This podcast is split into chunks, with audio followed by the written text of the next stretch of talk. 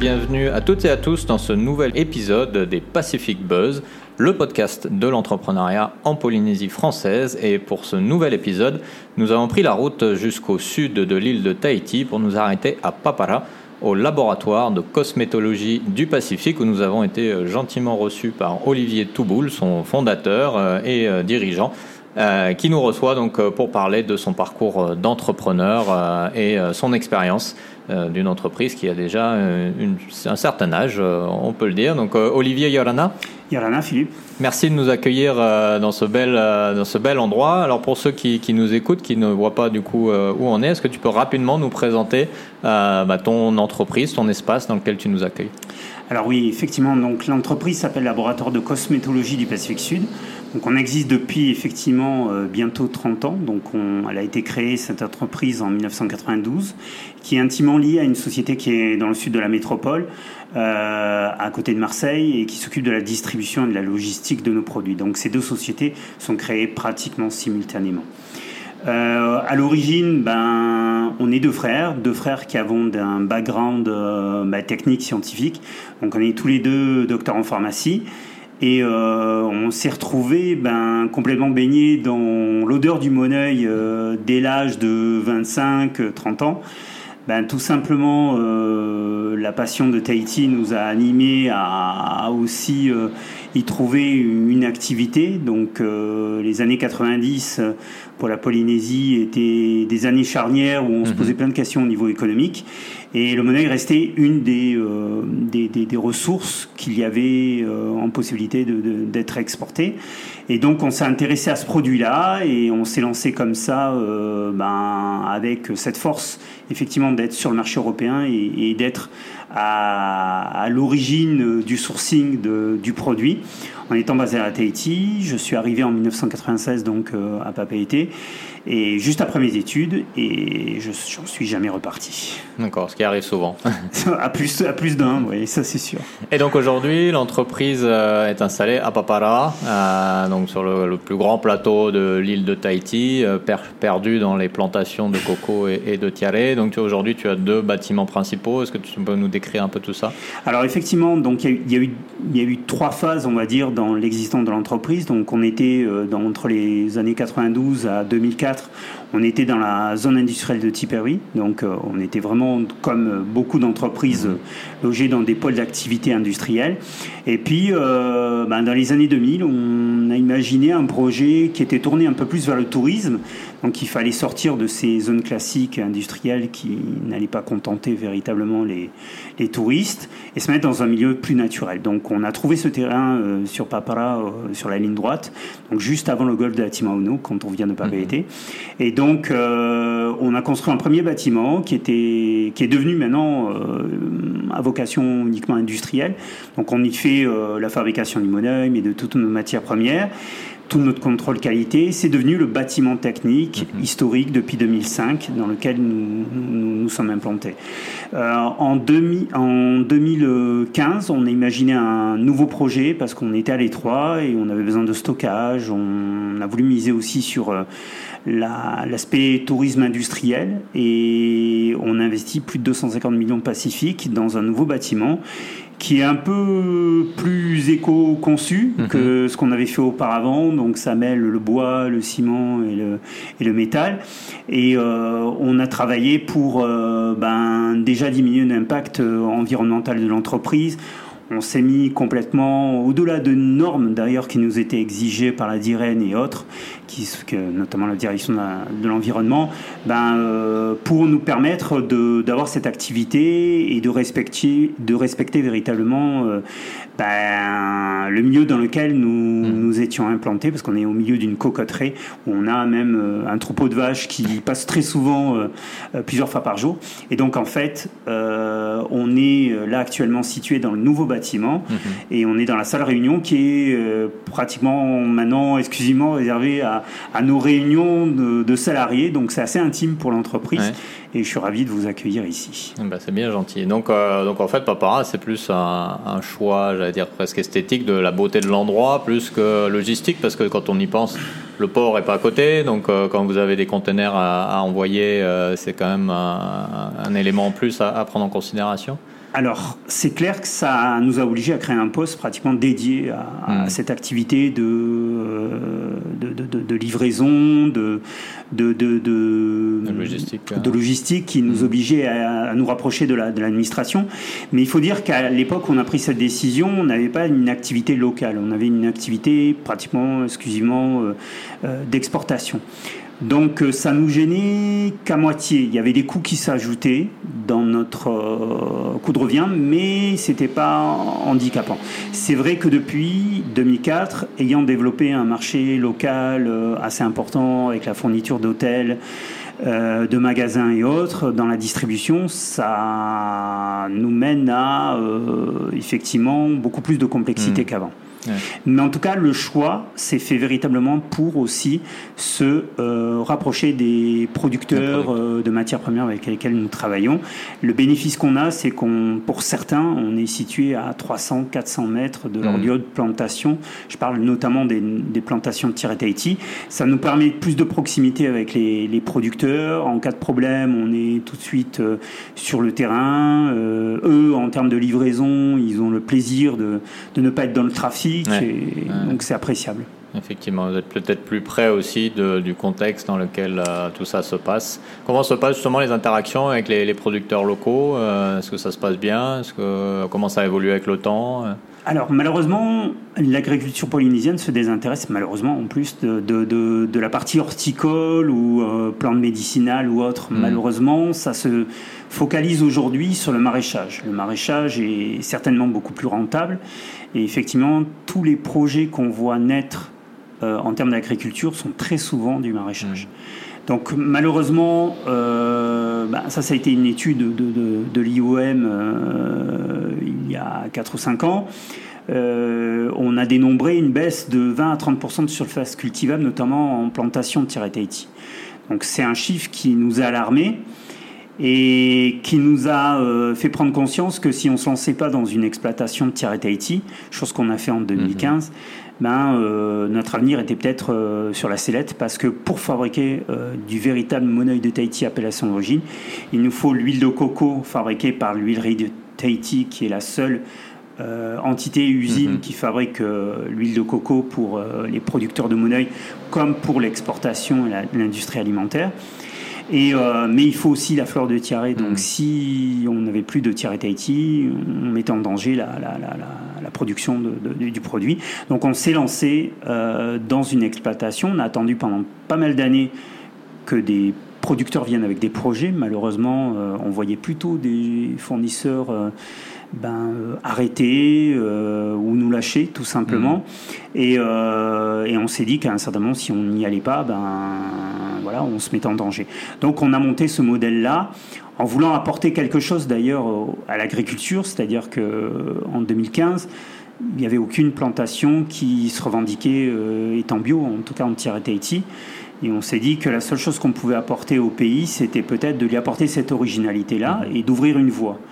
Et c'est ce qu'on a fait puisque depuis maintenant un an et demi, ben, la plantation est certifiée par EcoCert et on est les premiers à, produire une Thierry Tahiti bio certifiée par un organisme international. D'accord, excellent, félicitations. Merci. Euh, alors, je ne suis pas spécialiste du secteur, mais j'envisage la cosmétique comme étant quand même un, marché, euh, alors je dirais pas haut de gamme, mais euh, quand même qui a une certaine, certain niveau économique. et du coup, moi, quand je t'entends parler, ça me surprend parce que j'envisagerais la culture de Thierry comme ayant une forte valeur ajoutée et du coup étant relativement attractif parce que peut-être pas aussi euh, rude à gérer euh, qu'une activité maraîchère. Est-ce que, alors, est-ce que je me trompe ou est-ce qu'il euh, y a, y a d'autres facteurs qui rentrent en ligne de compte? Alors, il y a d'autres facteurs, c'est que ben, pour faire du maraîchage, le retour sur investissement est assez court. Entre 3 et 6 mois, si on a bien fait ce semis, si, si tout s'est bien passé, on arrive à récolter ben, ses premiers fonds. La terre Tahiti, il faut un minimum de 5 ans pour ah euh, avoir un retour déjà mmh. sur investissement. Donc ça, ça pose euh, un gros problème. Euh, ensuite, il faut pas se leurrer quand même. L'industrie cosmétique n'est qu'un acteur de la filière Thierry Tahiti. Mais après, on a toute l'industrie touristique avec les hôtels, les, les mamas de l'aéroport, de tous les artisans qui font des confections de couronnes. et qui, eux, achètent cette fleur en grosse quantité et, et se mettent à faire des couronnes pour accueillir les hmm. touristes. Donc les prix qui sont pratiqués ne sont pas les mêmes, mêmes que le maraîchage. ça vient surtout de là. D'accord, ok, intéressant. Euh, et donc euh, aujourd'hui, tu me disais l'entreprise a à peu près une dizaine de salariés, c'est ça? Comme, Principalement sur la partie production. Comment quels sont les profils que l'on trouve dans ton entreprise? Alors oui, euh, la moitié des salariés, des 10 salariés sont dédiés à la production. Il y, en a un, il y en a deux sur la logistique, la partie préparation de commandes et livraison. Après, on a une responsable qualité, sécurité, environnement aussi, qui mhm. est là pour manager tout ce système qualité qu'on a monté il y a euh, maintenant 14-15 euh, ans, puisqu'on est certifié ISO 9001 pour la qualité des services, ISO 14001 pour euh, notre prise en compte environnementale et aussi au HSAS 18001 qui est la sécurité mhm. au travail et un peu la santé également.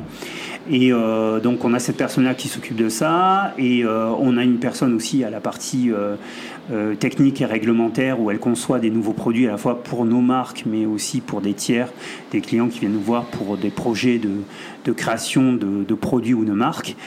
Mais effectivement, la majeure partie de notre, de notre effectif est dédiée à la production ou de matières premières ou de produits finis. Hmm, d'accord. Ah, il est des métiers quand même euh, assez uniques. Euh, on visitait juste avant cet épisode ton laboratoire. On, on voit effectivement toutes ces machines relativement euh, complexes et ce sont des gens euh, d'ici qui sont employés pour ces, euh, ces postes-là Voilà, tout à fait. Alors c'est de la main-d'œuvre locale. Il y en a certains qui, même au niveau géographique, habitent à, 300 mètres, donc on emploie vraiment dans la commune aussi. Ça s'est fait par circonstance et par volonté aussi. Hein. Je pense qu'aujourd'hui, il y a beaucoup de gens qui se plaignent quand même du trafic le matin et on apprécie habiter à 15 minutes sans trafic de, de, de son lieu de travail. Euh, ce sont des gens qu'on a formés par tutorat dans l'entreprise. Mhm. Euh, tout le matériel, effectivement, est spécifique à nos activités. Donc il n'y a pas de diplômes ici qui sont mis en place ou de formation qui sont mis en place, à part de l'hygiène qui pourrait coller à, notre métier. Et, euh, et effectivement, le, un, des, un des postes qu'on a développé dans l'entreprise, qui est le poste de de chargé de projet euh, qui euh, s'occupe de l'innovation et de la créativité. C'est vraiment quelque chose qui est, qui est assez remarquable dans le pays mmh. parce que pas beaucoup de gens font de l'innovation en termes de ressources naturelles. Et nous, on a euh, d'ailleurs misé dessus dans l'investissement qu'on a fait en 2015 puisqu'on a investi entre 15 à 20 millions sur euh, le matériel d'innovation du laboratoire pour nous permettre de sortir de nouveaux ingrédients, nouvelles matières premières et autres. D'accord. Euh, dans ce secteur de la cosmétique, qui est quand même, j'imagine, à forte concurrence, euh, vous faites face à des, gros, du secteur, mais à l'échelle globale. L'innovation a quand même un coût. Alors comment, comment ça se distribue par rapport à votre activité en termes de, nouveaux projets, en termes de risque pris, parce que l'innovation, c'est pas non plus euh, quelque chose qui va sans risque. Donc, comment vous organisez cette, cette approche-là? Alors, il est vrai que pour la partie produit fini, ce sont des prestations qu'on propose à nos clients. Donc, euh, la, la, part de risque est, est, zéro. Là-dessus, le risque est pris par le porteur de projet mmh. qui décide ou pas de lancer sa gamme de produits et qui va aller euh, au-delà de, du stade de projet. Par contre, pour la partie matière première, effectivement, bah, c'est là où on peine un petit peu parce qu'on n'a pas les mêmes aides de disponibles ici localement. Alors, il y a, y, a, y a, des fois des appels à projets. On en a un là actuellement qui est proposé par la délégation à la recherche sur des projets de d'innovation sur trois ans avec des belles enveloppes à la clé. Bon, après, c'est peut-être pas le bon moment pour nous euh, d'investir sur l'innovation au moment où, malheureusement la situation économique est, délicate et difficile. Mais sinon, euh, effectivement, on essaye de faire ça en interne avec les moyens du bord. Hmm. On fait appel aussi à des beaux stages qui, des fois, des stagiaires viennent de métropole, que ce soit des locaux ou pas et qui viennent épauler ce pôle innovation et qui nous aident à avancer sur certains projets. Là, euh, il y a 3-4 ans, on a initié un projet sur un screening d'une de, de, quinzaine de plans différentes à potentiel industriel et d'intérêt économique, sur lequel on essaye d'avancer, mais effectivement, ces derniers temps, ça n'a pas été simple d'avancer sur ces hmm. sujets-là. Ok, ça marche. Alors, on va faire une petite pause pour entendre un message de nos annonceurs et on se retrouve euh, dans un instant avec Olivier euh, depuis Papara.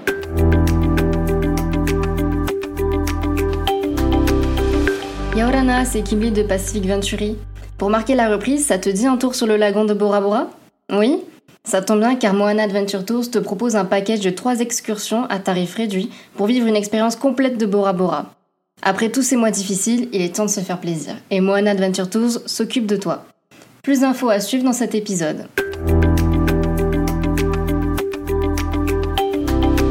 Et nous sommes de retour euh, toujours avec Olivier Touboul du laboratoire de cosmétologie euh, du Pacifique sur le plateau d'Atimaono à Papara.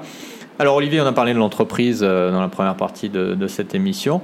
On va parler maintenant un peu plus de toi et de ton parcours d'entrepreneur. Alors tu nous disais tout à l'heure que tu as un doctorat en pharmacie. alors est-ce que pour toi, créer une entreprise euh, relativement jeune, hein, comme tu le disais, c'était quelque chose d'évident auquel tu avais pensé depuis longtemps? Est-ce que c'était un projet de carrière? Ou est-ce que pour toi c'était plus, ben, je fais de la pharmacie en études, donc je vais devenir pharmacien?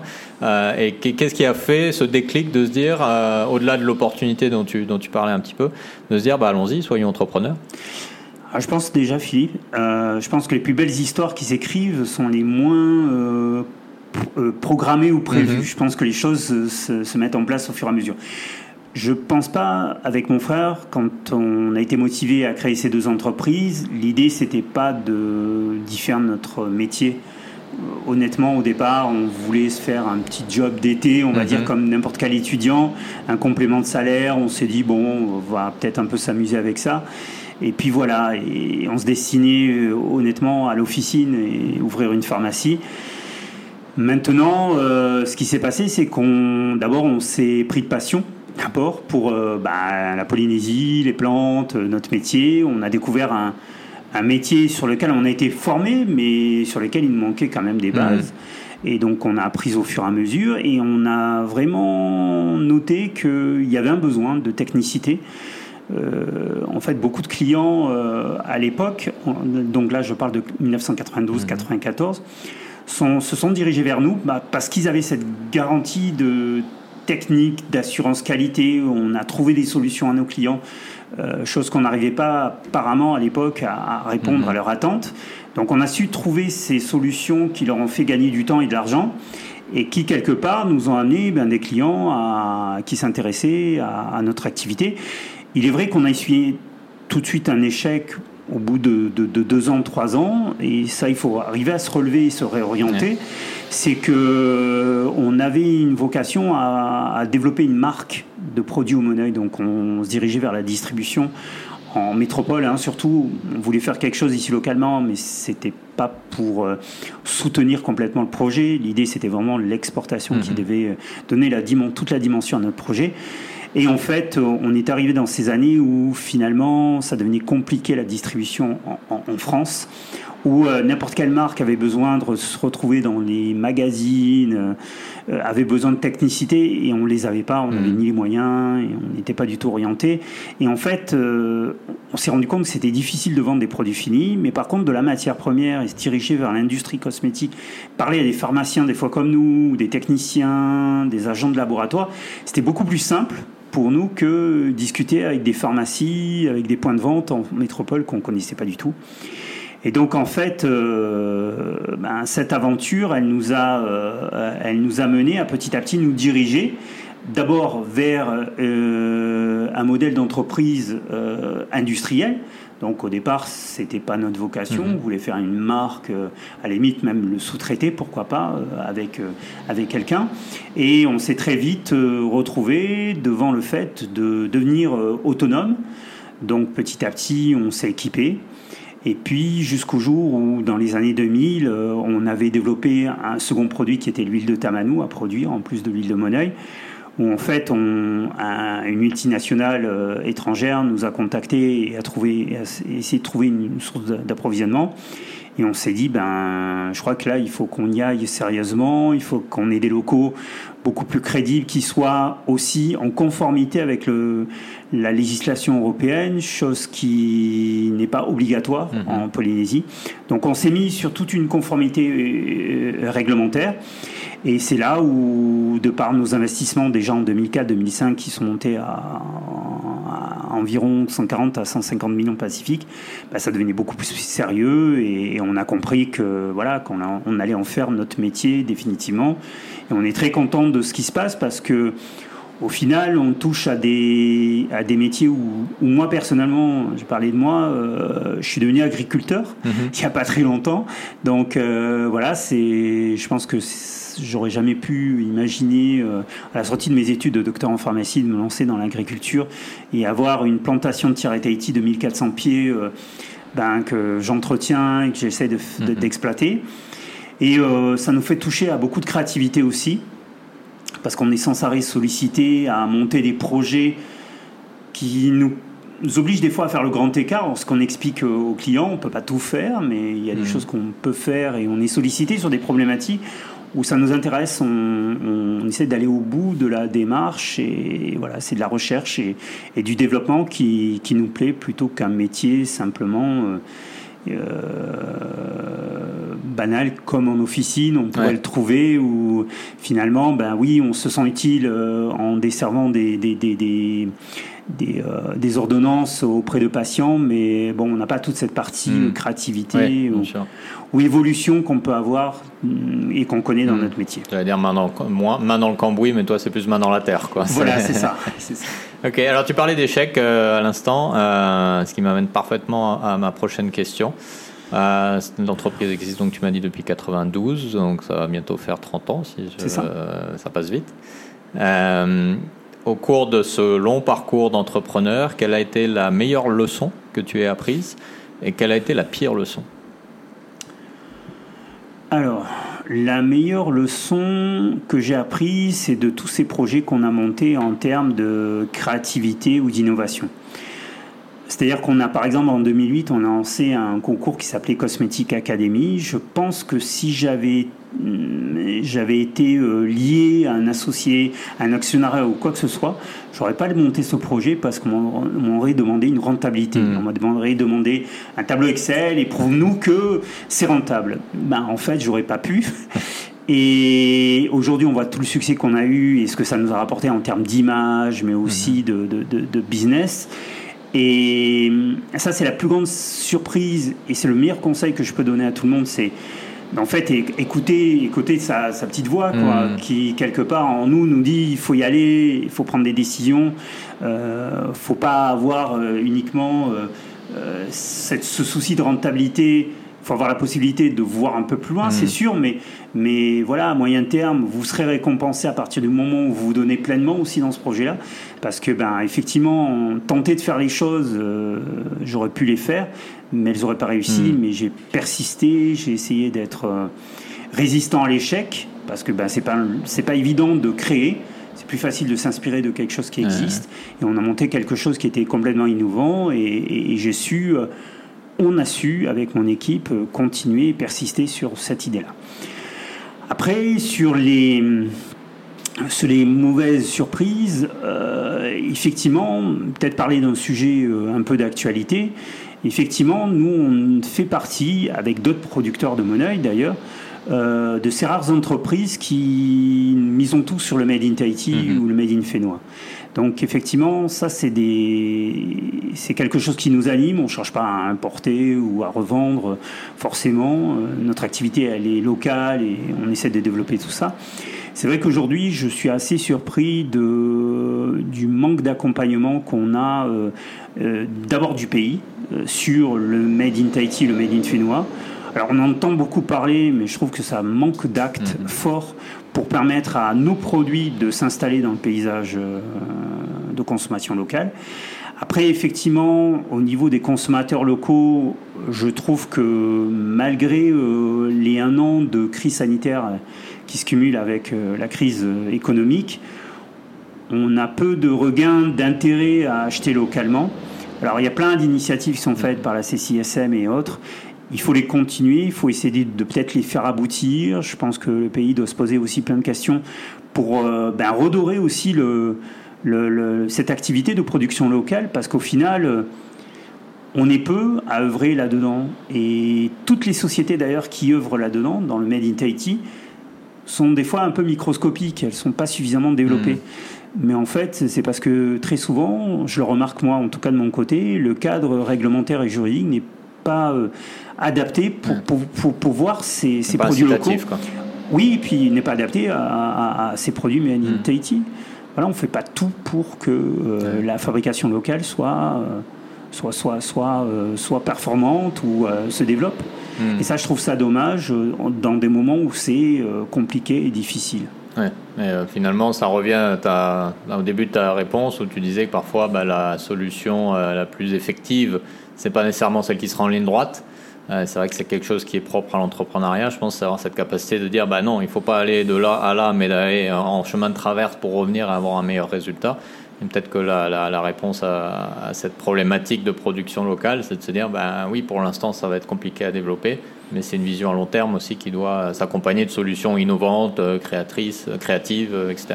Je pense qu'aujourd'hui, le tissu industriel déjà local a beaucoup évolué en 20 mmh. ou 30 ans. Donc il y a des gens qui savent faire des choses. Euh, je pense qu'il y a des consommateurs, mais aussi des revendeurs, toute la chaîne de distribution, chaîne de valeur de, la distribution d'un produit doit en prendre compte et doit euh, ben, faire en sorte que, que ces produits-là continuent à mm. exister et existent dans les rayons et soient à la disposition des consommateurs. Effectivement. Donc c'est un pari à prendre de tous les éléments de la chaîne, se dire bah, cette fois-ci je ne vais pas mettre le produit moins cher qui je sais va partir vite, mais je vais prendre le pari d'un producteur local parce que c'est aussi un peu chacun doit jouer sa part. Et ça, je trouve que chez les revendeurs, les magasins et autres, mm. on ne se pose pas cette question. La grande distribution, pour une majorité, a pris conscience de ça. Quelque mm. part, créer des emplois, c'est créer... Euh, bah, permettre à leurs clients final, parce que ben voilà, on est tous clients de ces gens de la grande distribution, des supermarchés, hypermarchés. Au final, plus on créera d'emplois, euh, plus on permettra à des gens de, de, de, de développer leur panier mmh. de consommation.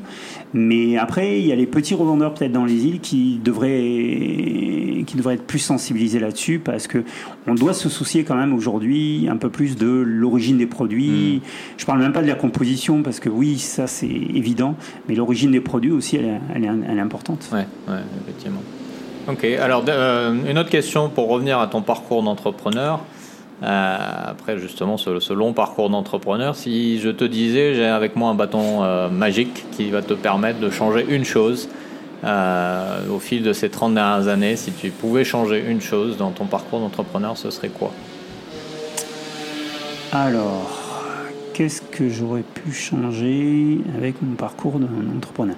Ce qu'il y a de bien plutôt avec cette question qui est très intéressante, euh, en fait, j'ai toujours essayé de réaliser euh, mes envies. Hmm. Donc, euh, quelque part, effectivement, j'ai pris une part de risque sur des projets. je me sens pas frustré forcément hmm. dans tout l'accomplissement que j'ai pu avoir tout au long de ma carrière. Par contre, je pense que si j'avais eu un bâton, baguette magique euh, dans les années 90, 98, je pense que j'aurais un peu anticipé un peu avant ben, le développement de l'entreprise. Hmm. Voilà, quand on, a déménagé en 2004-2005, on était euh, bah, sur le point de, voilà, de ne plus pouvoir euh, être en activité parce qu'on avait des locaux trop exigus. Et effectivement, euh, j'ai manqué peut-être, mais c'était pas par, pré, enfin, par manque de précocité. J'avais quand même 30 ans quoi, à l'époque. Donc c'était difficile d'aller plus vite que la, mmh. que la, musique, mais en fait, si j'avais pu gagner quelques années au départ, ben, j'aurais bien voulu. Ouais. Mais au final, pas de regret du coup. Non, pas véritablement, parce que ben voilà, après j'ai appris aussi à, apprécier euh, l'évolution et de me dire que finalement chaque chose a son temps mm. et qu'il faut les choses, laisser les choses se faire euh, très souvent. D'accord. Alors dernière question avant de faire une pause, euh, et ça c'est ma question fétiche de cette de cette émission, parce que je pense qu'elle fait émerger le, le cœur de l'expérience entrepreneuriale. Est-ce qu'il y a une chose au cours de ces années d'entrepreneur euh, qui te soit arrivé ou que tu aies fait ou euh, peu importe, euh, dont tu n'as jamais osé parler en public et que tu pourrais partager avec nous aujourd'hui? Sans forcément rentrer dans les secrets de l'entreprise, hein, mais, mais des expériences difficiles ou des choses, tu dis, oh là là, mon Dieu, mais maintenant que j'y repense. Alors, des choses sur lesquelles j'ai pas beaucoup communiqué jusqu'à présent, mais ça m'a permis de voir comment euh, le service public ou l'administration publique pouvait fonctionner et dont j'ai pas beaucoup parlé, et ça date d'il n'y a pas longtemps, c'est effectivement, j'ai été le dernier président du groupement interprofessionnel du Monnaie de Tahiti, mhm. qui était euh, le groupement euh, qui, qui, qui, qui, rassemblait tous les fabricants de monnaie. Et en fait, euh, bon, j'avais aucune envie d'être forcément président, mais on était dans une crise interne telle qu'il fallait que quelqu'un prenne la relève. Mm. Et, au final, on savait que ça allait aboutir à la fermeture, à la dissolution de ce, groupement. Euh, c'est vrai que cette période-là a été d'abord compliquée parce que ben, elle a été euh, nourrie de pas mal de tensions avec l'administration locale. On s'est pas fait que des amis à ce moment-là, parce que ben voilà, on, a, on nous a, euh, enfin le pays voulait qu'on ferme ce groupement d'une façon qui n'était pas la nôtre forcément. Mm. Donc on, on, a voulu aussi que des actifs de ce groupement de fabricants de monnaie euh, soit complètement abandonné au pays. Hmm. Alors on veut bien, hein, le monnaie ça appartient pas à une personne physique ou des industriels, mais encore faut-il que ben, une institution publique soit capable de gérer des marques ou je sais pas quoi, hmm. parce qu'il n'y avait pas que des marques d'ailleurs à l'époque. Et en fait, on a beaucoup, beaucoup de pression euh, pour que pour des, des, une transition soit faite d'un certain sens sur lequel on ne s'est pas forcément laissé faire. Et on a eu pas mal de tensions. Et effectivement, c'était une période compliquée pour mhm. moi à gérer. Parce que finalement, c'est pas mon entreprise, c'est les intérêts communs d'une filière. C'était important parce qu'il fallait que la, transmission puisse avoir lieu. Aujourd'hui, il y a, y a une association qui s'appelle l'Association Monnaie de Tahiti qui a pris le relais. Et au final, on est content parce que toute cette pression qu'on avait sur ces actifs, ben aujourd'hui, on est en train de nous dire ben on va vous redonner vos marques mm. et, que vous les gériez parce qu'on n'est pas capable de le faire. Enfin voilà, il y, a pas mal de choses, mais ça a été une période assez compliquée où effectivement, c'était la crise de la filière monnaie. On n'a pas beaucoup parlé dans les médias. C'était volontaire aussi parce qu'on ne voulait pas étaler ça dans les, dans les médias. Mais, euh, mais tout le monde a, avait suivi plus ou moins cette fermeture de la part du pays. Et c'est vrai que c'est un souvenir qui n'est pas forcément bon parce que mm. c'est une, une, histoire qui a clôturé à peu près 25 ans d'activité de ce groupement avec euh, ben, toute la naissance de l'appellation d'origine en 92. Et il a fallu être capable, pour les producteurs de monnaie dont on fait partie, ben, de réagir et, mm. et, de remonter une structure euh, ben, indépendante et, qui nous permettait de, de, voir l'avenir. Ouais. Ok, super. Merci d'avoir partagé ça. On fait une deuxième pause et on se retrouve dans un instant, donc toujours euh, avec Olivier pour terminer cet épisode.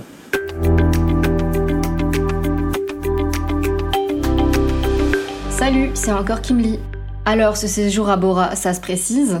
Laisse-moi t'en dire un peu plus. Imagine un peu. Tour complet du lagon en jet avec baignade et rafraîchissement. Journée complète à bord d'une pirogue polynésienne avec snorkeling et déjeuner traditionnel sur un motu privé. Et pour finir, une croisière au coucher du soleil suivie d'un dîner au restaurant Saint James. Quoi de mieux pour tes premières vacances depuis un bail? N'hésite plus et contacte dès maintenant Moana Adventure Tours sur leur site moanaadventuretours.com ou sur leur page Facebook. Et n'oublie pas de nous partager tes photos.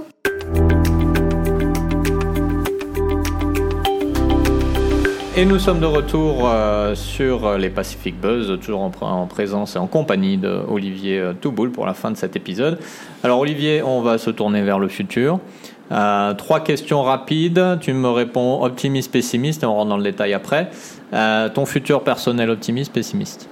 Optimiste. Le futur de ton entreprise optimiste aussi. Le futur du fait noir euh, J'avoue que ça va dépendre euh, du pays, la capacité qu'il aura à, adopter cette résilience. On nous a demandé à nous, dans le secteur économique et privé, d'avoir de la résilience. Il va falloir que le pays mette en application aussi ces règles. Euh, je pense qu'il y a des orientations qui me paraissent intéressantes sur le secteur primaire, mais ça demande des fondements juridiques, réglementaires qui sont complexes. Mmh.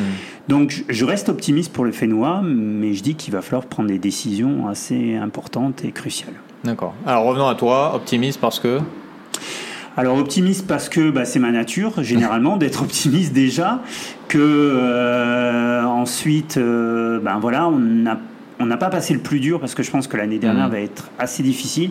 Et notamment, on fait partie de ces sociétés qui ont souscrit des prêts garantis État et ça va être compliqué pour nous d'envisager l'année prochaine.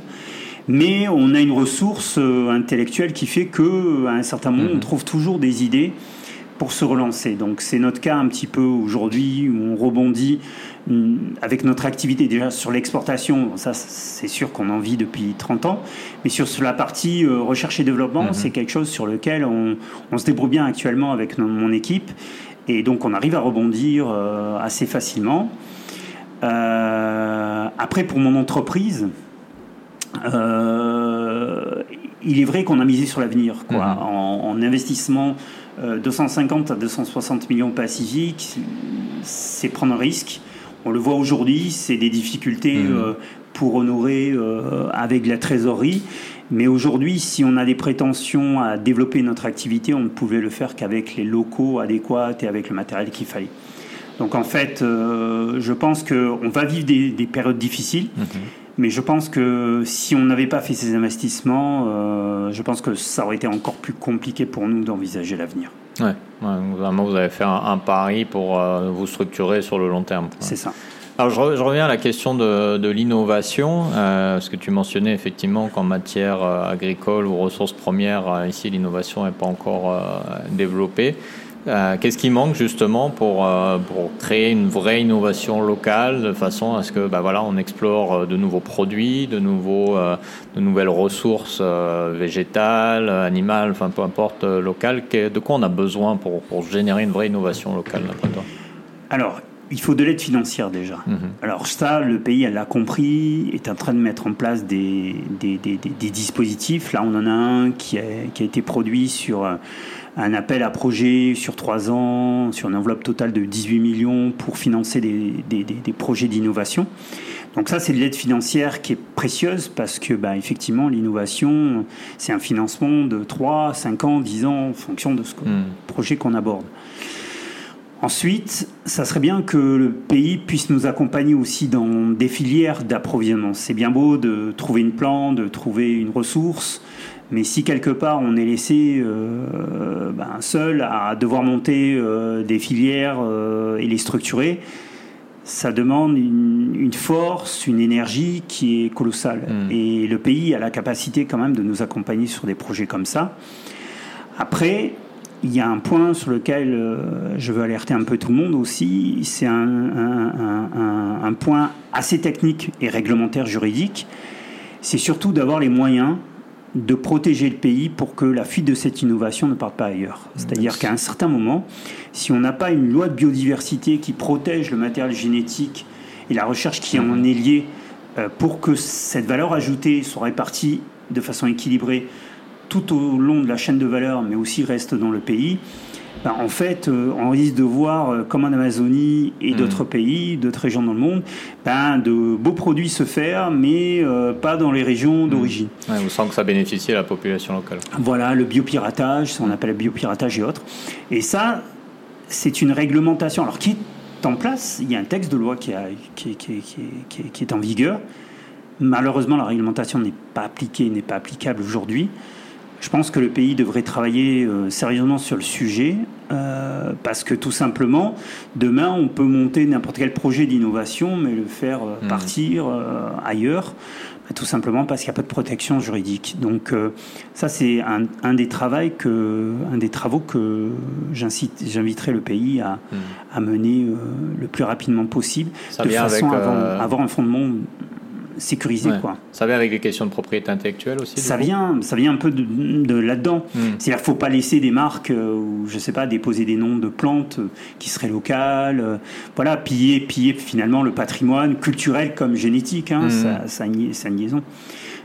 Donc il faut vraiment arriver à, pouvoir protéger les joints de terrier sans que ça ça freine aussi quand même aussi la Oui. l'exploitation, la valorisation, mais, mais c'est important de le faire. Mm.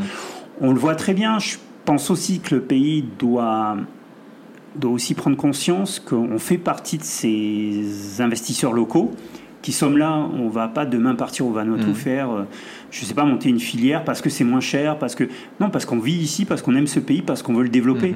Donc en fait, voir des gens du jour au lendemain arriver dans le pays et dire voilà, je vais lancer ceci, cela, c'est bien beau. Mais il faut que ça se fasse avec des partenariats locaux, à, mon, à, mon, sens, pour garantir l'honnêteté, euh, l'honnêteté du, du, projet et la viabilité du projet. C'est-à-dire que accueillir des investisseurs étrangers, je suis favorable pour ça, parce qu'il faut effectivement essayer de faire rentrer des devises ici dans le pays pour relancer l'économie. Mais par contre, il ne faut pas le faire rentrer à, à n'importe quel prix et avoir des garants à côté comme des acteurs locaux pour pouvoir lancer des hmm. projets et, pouvoir garantir euh, voilà l'honnêteté du, du, projet jusqu'à jusqu'au bout.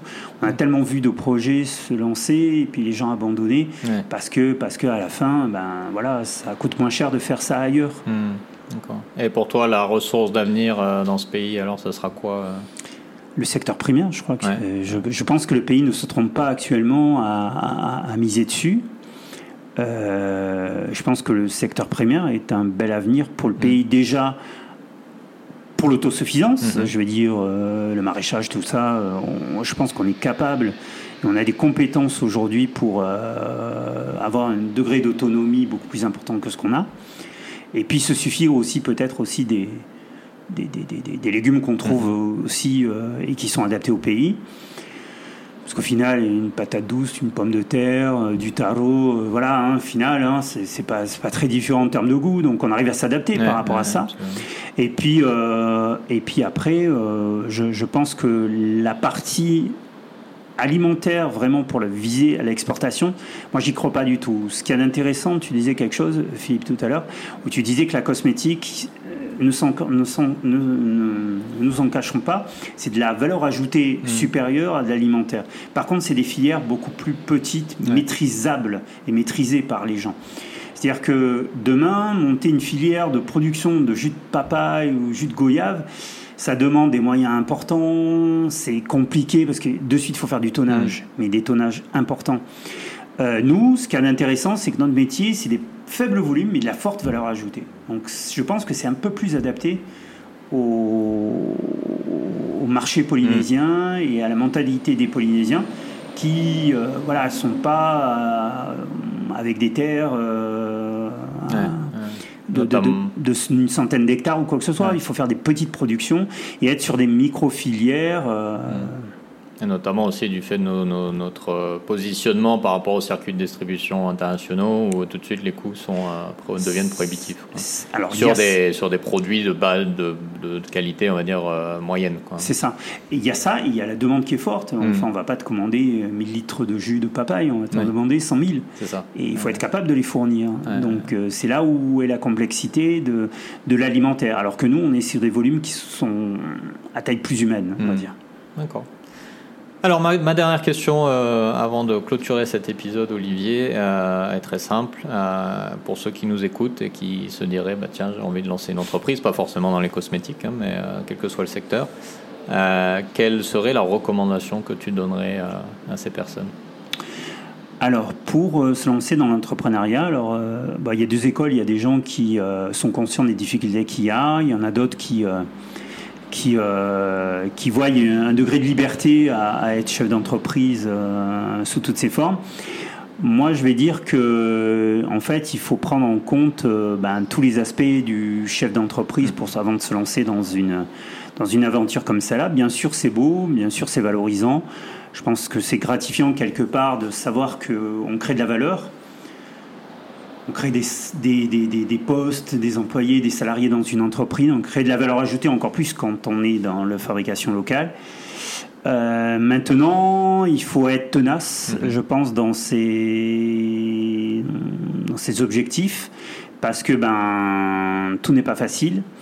Euh, il faut rester euh, focus sur ben, nos intentions et ne pas lâcher. Parce que au final, euh, je me rends compte très souvent dans l'entrepreneuriat, c'est beaucoup plus facile de dire euh, non que oui, quoi. Donc au final, le non euh, ne laisse pas de porte euh, ouverte plus que ça.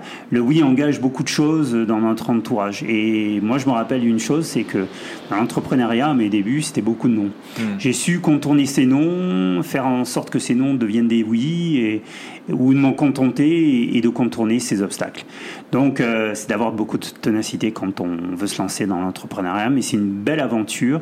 Ça, je la recommande à tout le monde parce hmm. que je pense que, bah voilà, quand on a un peu de bouteille et qu'on regarde un peu dans, dans dans, dans, le, dans le rétroviseur, ben, on est quand même fier de, hmm. des réalisations qu'on a faites et, et des projets qu'on a montés. D'accord, super. Ma très belle recommandation, effectivement. Euh, vu le parcours du laboratoire de cosmétologie, euh, c'est un conseil qui a, qui a sa valeur. Olivier, merci beaucoup de nous avoir accueillis aujourd'hui, nous avoir fait découvrir tes installations, ton entreprise, d'avoir pu euh, partager avec nos auditeurs ton expérience du parcours d'entrepreneur. Et puis, bah, bon courage pour la suite. Merci à tous et merci à toi, Philippe. À bientôt. À bientôt. Nana. Voilà, c'était donc le nouvel épisode des Pacific Buzz enregistré à Papara au laboratoire de cosmétologie du Pacifique Sud. J'espère que le parcours d'Olivier dans ce domaine très particulier de la cosmétique, carrefour entre les secteurs primaires et tertiaires, t'aura apporté une approche nouvelle de l'entrepreneuriat. J'espère notamment que cela t'aura aidé à comprendre comment l'entrepreneuriat veut souvent dire porter plusieurs casquettes, apprendre et pratiquer plusieurs métiers, pour toujours continuer à innover et se développer de façon durable et efficace. Une fois n'est pas coutume, ce n'est donc pas avec une entrepreneur que nous avons démarré euh, ce mois de mai, mais c'est parce que notre prochain invité nous réserve une surprise. Je ne t'en dis pas plus, rendez-vous à la fin du mois pour tout savoir. En attendant, n'hésite pas à partager cet épisode avec tes proches, tes collègues ou ta famille. N'hésite pas également à le partager sur tes réseaux sociaux, à le noter sur ta plateforme de podcast préférée. Ce sont tes retours et tes partages qui nous aident à continuer. Je te retrouverai donc très bientôt pour un nouvel épisode, une nouvelle entrepreneur, et d'ici là, prends soin de toi et à bientôt. Nana